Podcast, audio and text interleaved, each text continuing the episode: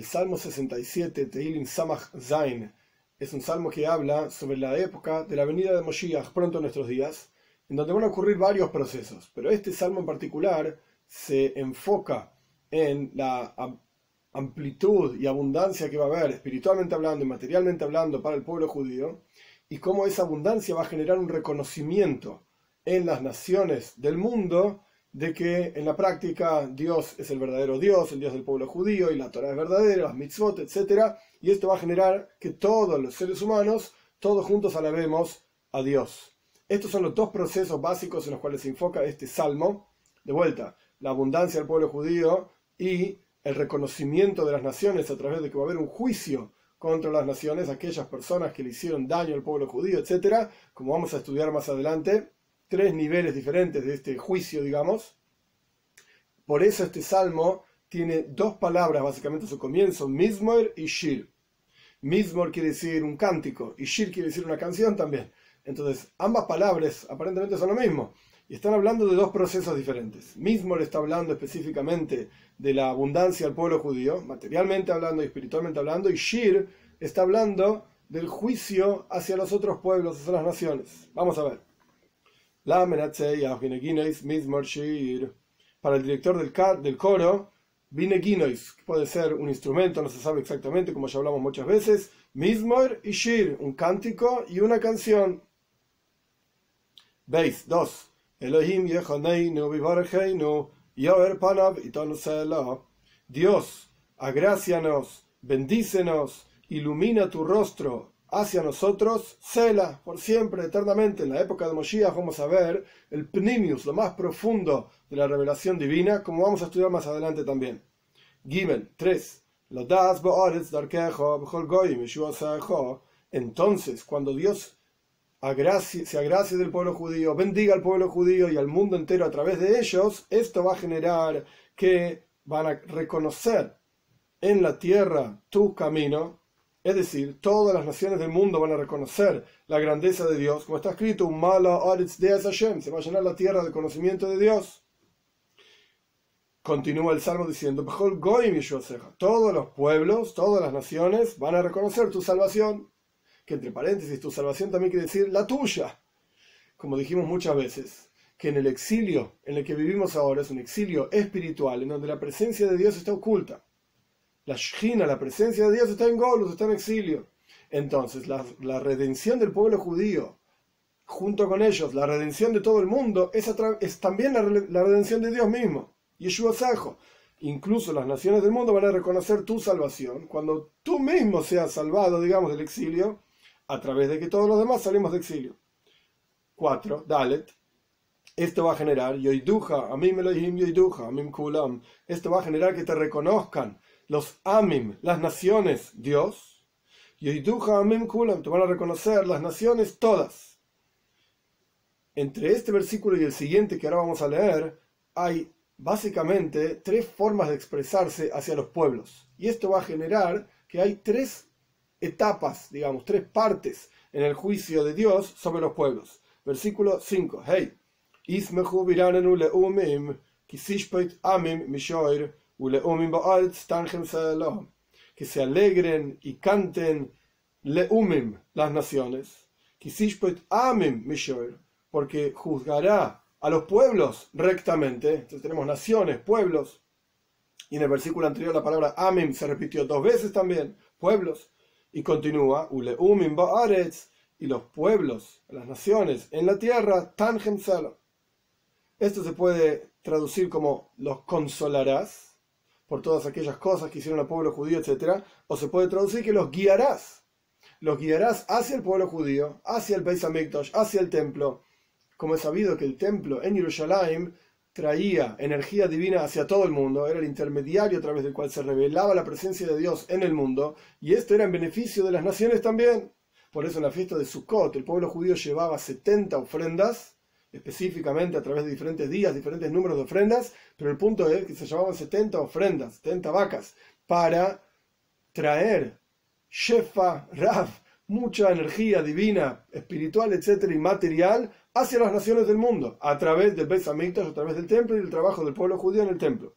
Entonces, volviendo un poco para atrás en este salmo, versículo 4 y versículo 5, tenemos varias partes. Por un lado, Yoiduja Mim Elikim.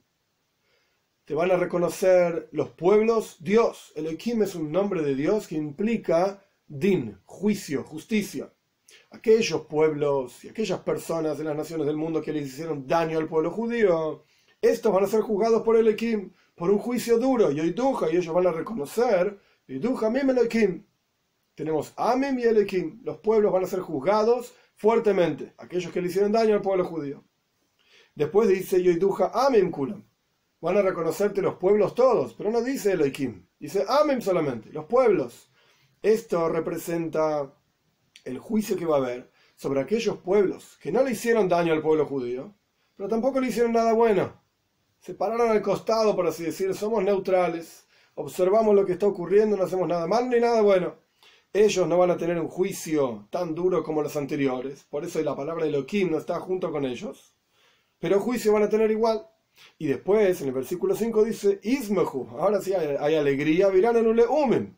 Leumim significa las diferentes naciones con sus reinados enteros.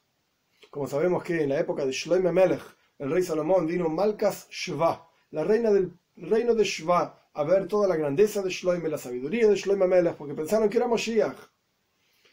Dicen nuestros sabios, las palabras Malkas Sheba también se puede traducir como Malchus Sheba, un reinado que vino. Cuentan nuestros sabios que cuando Abraham vino, envió a los Bnei Apelakshim, a los hijos de su concubina, que era Hagar, etc., y les dio matones, les dio regalos, les dijo, miren muchachos, cuando venga Moshiach van a venir todos y se van a juntar a él, lo van a servir a él, etc., como está escrito, van a ser los ministros y los reyes de otros quienes te ayuden, quienes te nutran, etc. Entonces, cuando escucharon que estaba Shloim Melech, pensaron que él era Moshiach y vinieron hacia él. Vinieron hacia él, Malchus Sheba, el reinado que vino.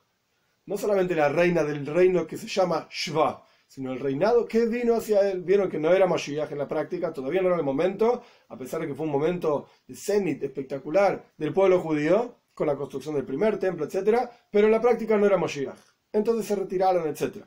Entonces, esto es, se van a alegrar y van a cantar los reyes de las naciones que van a venir hacia Moshiach. Y por eso termina diciendo, Tangem, los vas a guiar en la tierra hacia Moshiach.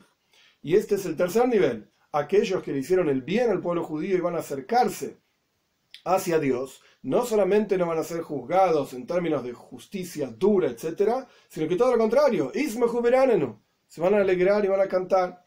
Estos son los tres niveles básicamente del juicio que va a haber en la época de Moshiach hacia las naciones del mundo. Vov 6. Amim Amim Kulam. Repite la misma cuestión. Te van a reconocer los pueblos Dios, te van a reconocer los pueblos todos Zain 7. Eretz Nasna Yevula, Elohim Eloheinu. La tierra, que se refiere a la tierra de Israel, que es llamada la, la llamada la tierra en general, va a dar su producto. Yevarheinu nos va a bendecir Dios, nuestro Señor. Que esto suena que nos va a bendecir a todos juntos. Una vez que va a ocurrir el juicio, todos los pueblos vamos a vivir en la tierra de Israel y vamos a estar todos juntos y Dios nos va a bendecir a todos juntos ahí como está escrito también en Sfania, y ya hablamos muchas veces en el capítulo 3, versículo 9, que Dios, todos juntos lo vamos a servir en la época de Mashiach, todas las naciones. Ges 8. Nos bendecirá Dios y temerán de Él todos los confines de la tierra. Es decir, todas las naciones del mundo, todos van a ver cómo Dios bendice y engrandece al pueblo judío y junto con ellos, a través de ellos, a todas las naciones del mundo. En el versículo 2 aparece una expresión interesante, que Dios nos agracie y nos bendiga, Yoer Panavitano, e ilumine su rostro hacia nosotros. En términos simples, significa que Dios esté contigo. Pero hay una explicación un poco más profunda. ¿Qué significa el rostro de Dios? Pnimius. Lo más profundo, sabemos, en el pensamiento hasídico está ampliamente explicado que existe Pnimius y Hitzoinus. Existe lo más profundo y existe lo secundario, lo exterior, por así decir. En términos simples, para entender esto con un ejemplo, cuando una persona trabaja, la persona trabaja para obtener dinero. Y el dinero no es por el dinero en sí, sino que el dinero es para poder comprar comida. Y comprar comida no es comprar comida en sí, sino que comprar comida y comerla, por supuesto, es para poder sobrevivir. Entonces lo que la persona realmente quiere, el penimius retzoino y la voluntad más profunda de él es vivir. Pero para eso necesita comer, pero para eso necesita dinero y para eso necesita trabajar. Todo el resto de las cosas se llaman hitzoinius, se llaman lo exterior, no es lo principal, es lo secundario, a través de lo cual uno puede llegar a lo principal. Lo mismo ocurre en la creación del universo y el rostro divino, por así decirlo. Cuando Dios quiere a una persona, por así decir, cuando esa persona se comporta como corresponde, según la voluntad de Dios, etc., entonces ilumina el rostro de Dios hacia esa persona. Como que Dios te da algo cara a cara. Pero cuando la persona no se comporta como corresponde, por cuanto en el mundo tiene que haber libre albedrío, si una persona en cuanto se porta mal, por así decir, desaparece del mundo, entonces ¿quién se portaría mal? Nadie, no habría libre albedrío. Dios se oculta. Y esa persona continúa viviendo a pesar de que no se porta como, no se comporta, digamos, como Dios quiere. Pero Dios no se relaciona con esa persona en forma pnimi, en forma interior, sino que Dios se relaciona con esa persona en forma hitzoinius, en forma exterior. Y el ejemplo que se da en la mística judía, en el Tanya, etc., es como quien le da algo a otra persona, pero por detrás del hombro. No, lo quiere ni mirar. Se lo da, pero sin mirar. De mala gana, como quien dice. Este es el concepto de le pedimos a Dios, queremos que ilumine tu rostro hacia nosotros. ¿Y cuál es la forma de que podemos hacer, por así decir, que Dios ilumine su rostro hacia nosotros? Está escrito que Así como el agua refleja el rostro de una persona, ponim la ponim, cara a cara, uno se ve su propia cara en el agua como si fuese un espejo. De la misma manera el corazón de una persona hacia otra persona. Pero cuando decimos Adam el Adam, podemos decir del hombre aquí abajo hacia el hombre supremo, por así decir, Dios. Así como nosotros entregamos nuestro propio rostro hacia Dios, nuestro propio pnimius, nuestro propio verdadero interior hacia Dios, esto hace que, se ilumine, que ilumine el rostro de Dios hacia nosotros. ¿Y qué significa entregar nuestro propio rostro hacia Él? Muy simple, que sirvamos a Dios por, por cumplir su voluntad y no por buscar algún tipo de beneficio. Cuando buscamos algún tipo de beneficio, por ejemplo, beneficio material, queremos bendiciones materiales y para eso servimos a Dios, o beneficios espirituales. Queremos tener una porción en el Ganeiden, en el paraíso, y para eso servimos a Dios. Al fin y al cabo estamos sirviéndonos a nosotros mismos. Y la forma en que servimos a Dios es lo secundario. El servicio a Dios es la forma de obtener mi braja, mi bendición. Entonces lo principal es mi braja, mi bendición, yo quiero pasarla bien el servicio a Dios pasa a ser algo secundario. Entonces Dios no ilumina su rostro, lo más profundo, hacia nosotros. Porque nosotros no iluminamos nuestro rostro hacia Él, no entregamos, por así decir, no observamos a Dios con nuestro rostro hacia Él, sino con lo secundario. Cuando la persona sirve a Dios por el mero hecho de cumplir la voluntad de Dios en el mundo, más allá de lo que ocurra, por supuesto, Dios no va a retener el zhar, la recompensa de ninguno de nosotros. Pero el punto clave es que la persona pueda servir a Dios porque esta es la voluntad de Dios, que nosotros cumplamos las mitzvot que nos corresponden, estudiemos la Torah que nos corresponde, etc. Porque esto es lo que Dios quiere. Esto es el pnimius. Cuando esto pasa a ser lo más profundo de la persona y el deseo de la persona interior, entonces es yo el pan Entonces Dios ilumina su rostro hacia nosotros. Que sea pronto nuestros días, que podamos en la práctica ver y sentir malo Hashem que se llene la tierra del conocimiento de Dios y y que ilumine el rostro de Dios hacia nosotros con la venida de Moshiach pronto en nuestros días.